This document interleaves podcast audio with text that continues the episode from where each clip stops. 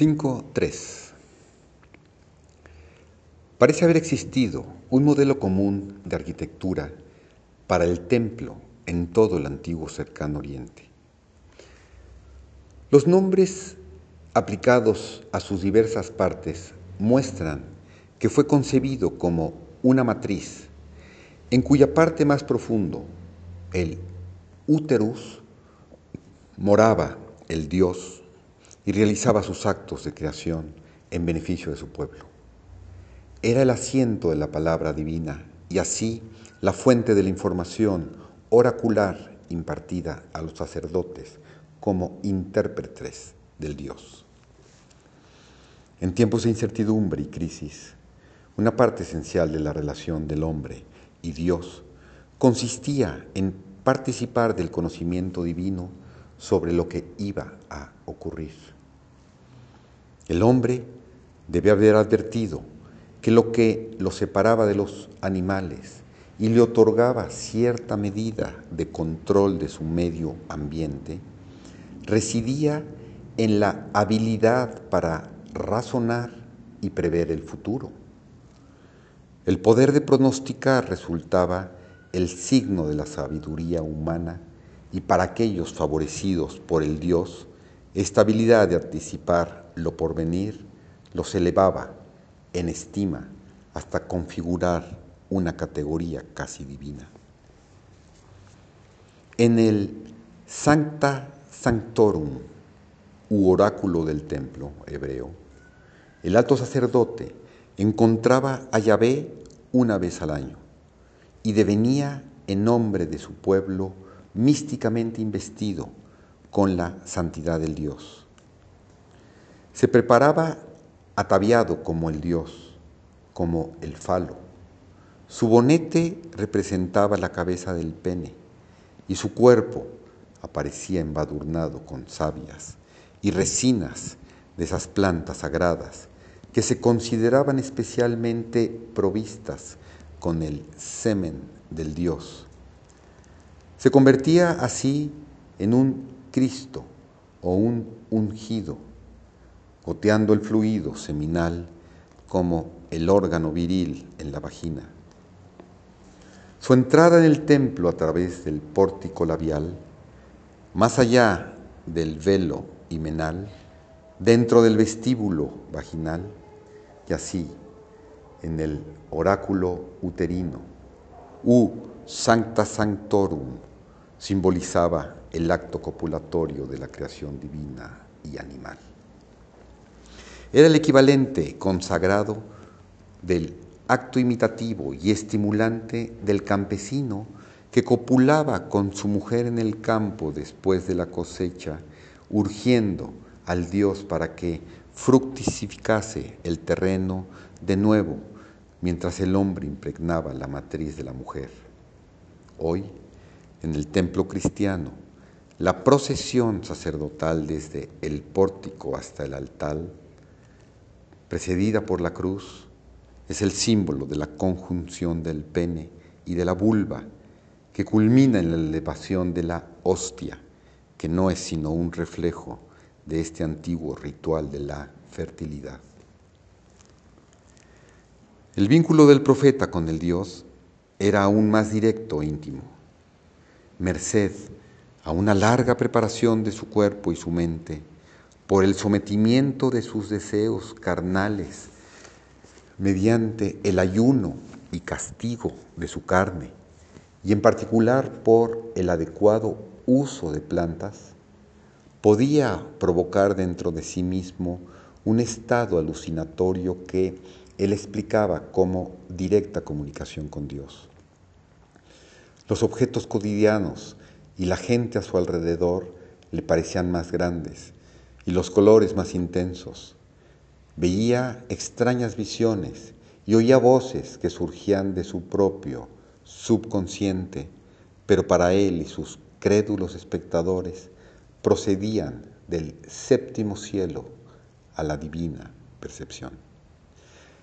En tales momentos de extravío se le permitía vislumbrar el trono de Dios, y hasta hacer descender a los niveles, niveles humanos de la existencia el sedicente conocimiento de Dios.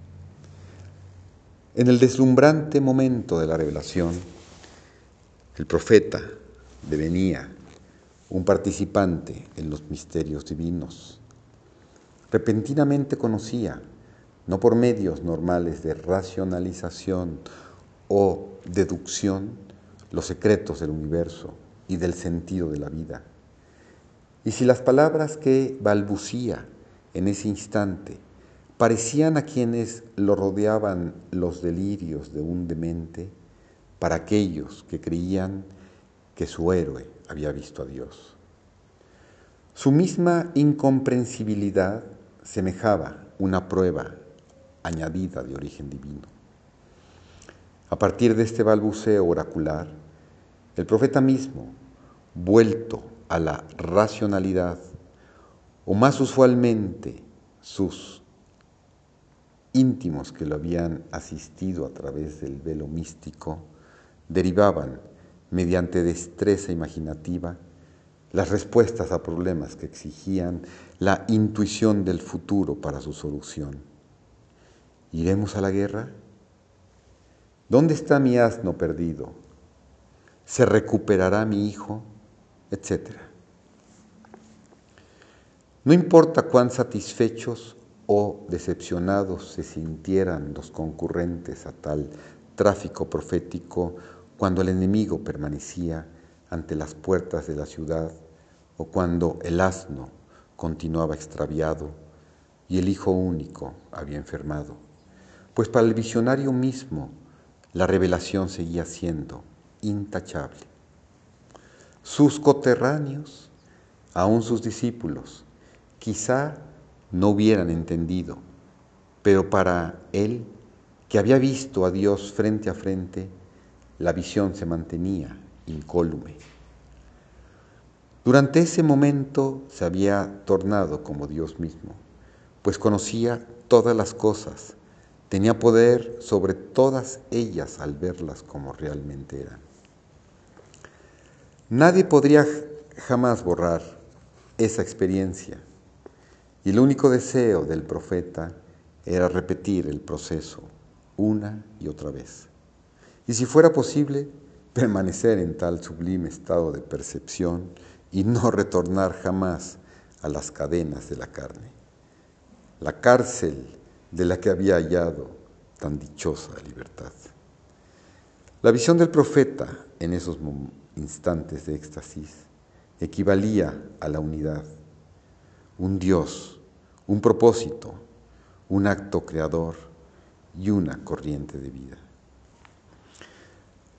Para los mortales, según el aceptado fin de la creación, esta concepción de unicidad no era evidente de modo inmediato.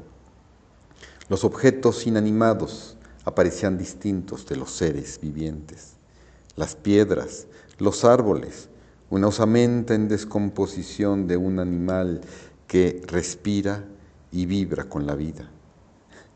Aún en las vivientes criaturas existían diferencias fundamentales como machos y hembras, pequeños y grandes, débiles y fuertes.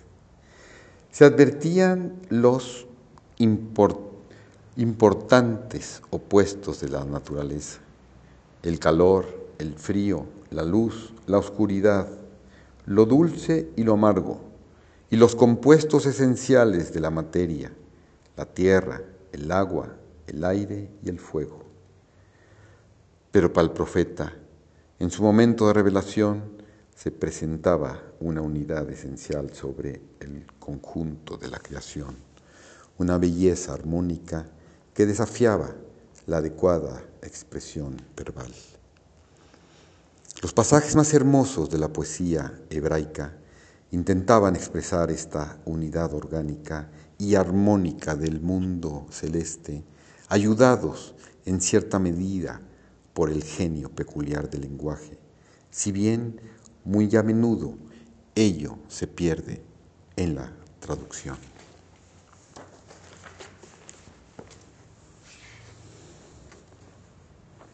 En esferas menos elevadas de percepción, La subyacente unidad de la naturaleza no se perdió del todo entre los conacionales del profeta por discorde que apreciasen en la superficie los fenómenos naturales según su forma y función. El granjero reconocía la necesidad de un equilibrio en su explotación si la tierra tenía que producir su fruto y sus animales, sus crías año por año. Sabía también, como el moderno agricultor, la exigencia de cuándo dejar terrenos en barbecho y la técnica de la rotación de las cosechas.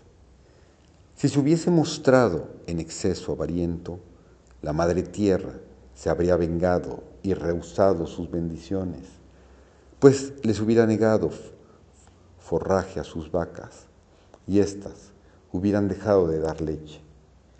Si su buey hubiese sido recargado de trabajo, habría muerto bajo el yugo. Dar y tomar son partes esenciales del mismo proceso creador. Formular demandas sin devolver lo que corresponde es tiranía. Ya se trate de la tierra, animales o pueblos sometidos. El resultado significa desequilibrio, esterilidad de la tierra y el ganado y rebelión en política. Quizás el religioso, místico, advirtió la unidad de Dios sensiblemente, pero el hombre común y el rey conocieron su verdad por la experiencia práctica y el profeta tradujo esta visión mediante términos tangibles. Si un hombre se enriquece a expensas de su vecino y ejercita su poder sobre éste con desmedro de su dignidad, esa víctima se volverá contra él. Si un hombre niega a otros sus derechos naturales, el Dios restaurará el equilibrio en esta vida o en la venidera. Si un individuo se torna preso de su propio esfuerzo por descomedido orgullo, el Dios lo rebajará a su lugar de retribución, contra lo cual el ser humano carece de defensa. La ley moral constituía así fundamentalmente una expresión de la unidad esencial de la divinidad y la armonía asociada de la naturaleza. En este sentido, religión y ética se hallaban relacionadas de manera indisoluble. Por tanto, el pecado representa, en esencia, un desequilibrio del orden divino. Cometer pecado significaba sacrilegio.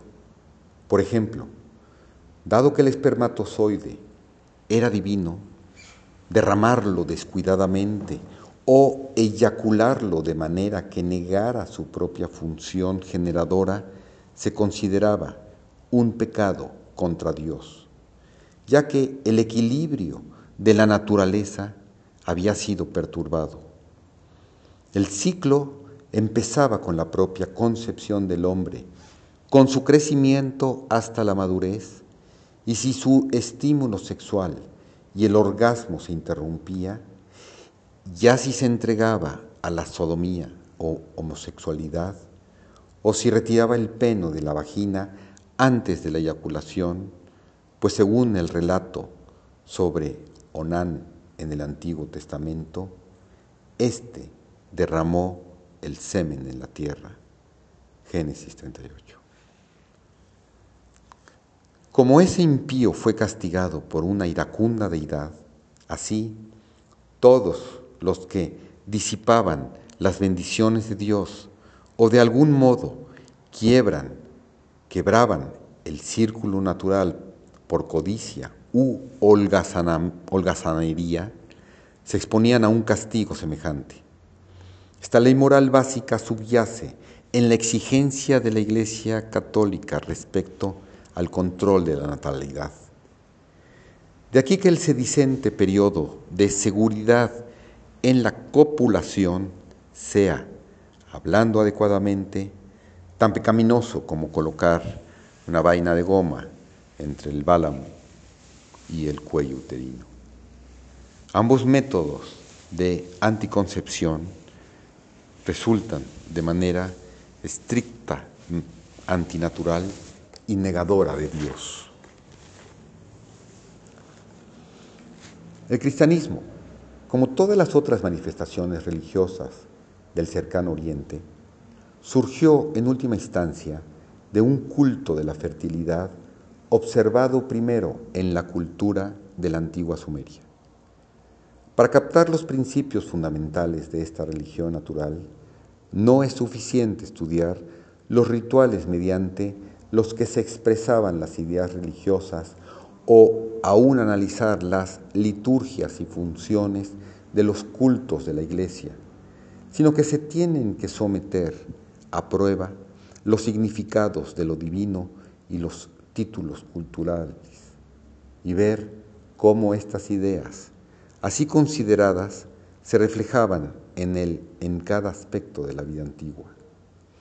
Si Dios era la vida, entonces es razonable suponer que toda la experiencia mortal del hombre se centraba en él y no existía tal cosa como una religión de los domingos por la noche. La relación del hombre con la deidad, penetraba todo lo que aquel hacía, el alimento que comía, el trabajo de sus manos, el razonamiento de su cerebro, sus temores y esperanzas, sus odios y sus amores. Dios estaba en todo, era la fuente de la creación y sin embargo, como control, permanecía apartado. Podía dar y también quitar, bendecir y castigar para el hombre sus leyes eran inmutables y a veces sus acciones podían parecer por completo arbitrarias a la inteligencia mortal. Esta inseguridad sobre la voluntad de Dios mantenía al hombre en perpetua sumisión frente a sus amos religiosos. Aun cuando obedeciera todas las leyes que conocía, preservaba el equilibrio de su manera de tomar y dar.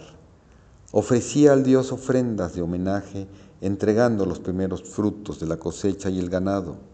No obstante, si un desastre se abatía inexplicablemente sobre él o la familia, corría a ver al sacerdote para saber la índole del pecado que habría cometido torpemente y la manera de expiarlo. Si pudiera poseer Solo el conocimiento de Dios, como quien escucha tras la puerta los consejos del cielo, el hombre lograría regular su existencia y evitar los peligros que lo acechan a cada paso. Si supiera que no iba a haber sequía, podría almacenar cereal de las cosechas abundantes. Si intuyera que su tierra sería devastada por algún enemigo, le sería posible mudarse de lugar o recoger sus cosechas y esconderlas antes de la lucha. Sobre todo, si lograra aprender el secreto de las hierbas y gustar el néctar del Dios, la palabra no diluida conocería todas las cosas durante un momento, por lo menos, se desprendería de la mortalidad y liberaría su alma desnuda para volar hacia el cielo. Entonces encontraría certeza y libertad del temor. Así es como la religión de la fertilidad conducía los cultos de las plantas del misterio de la antigüedad clásica y a su manifestación cristiana.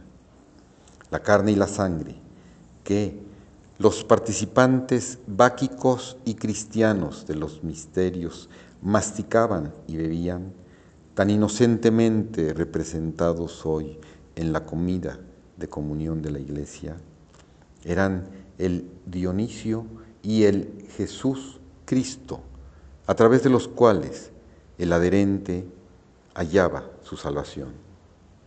El hongo ofrecía la liberación del pecado que impedía al alma del iniciado diluirse por completo en la divinidad.